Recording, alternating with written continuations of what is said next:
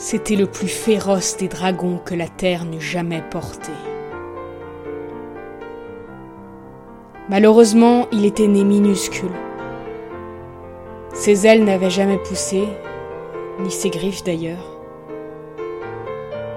Et il était incapable de cracher du feu. Les quelques aventuriers qui le croisaient s'arrêtaient pétrifiés émerveillé par un si mignon petit lézard.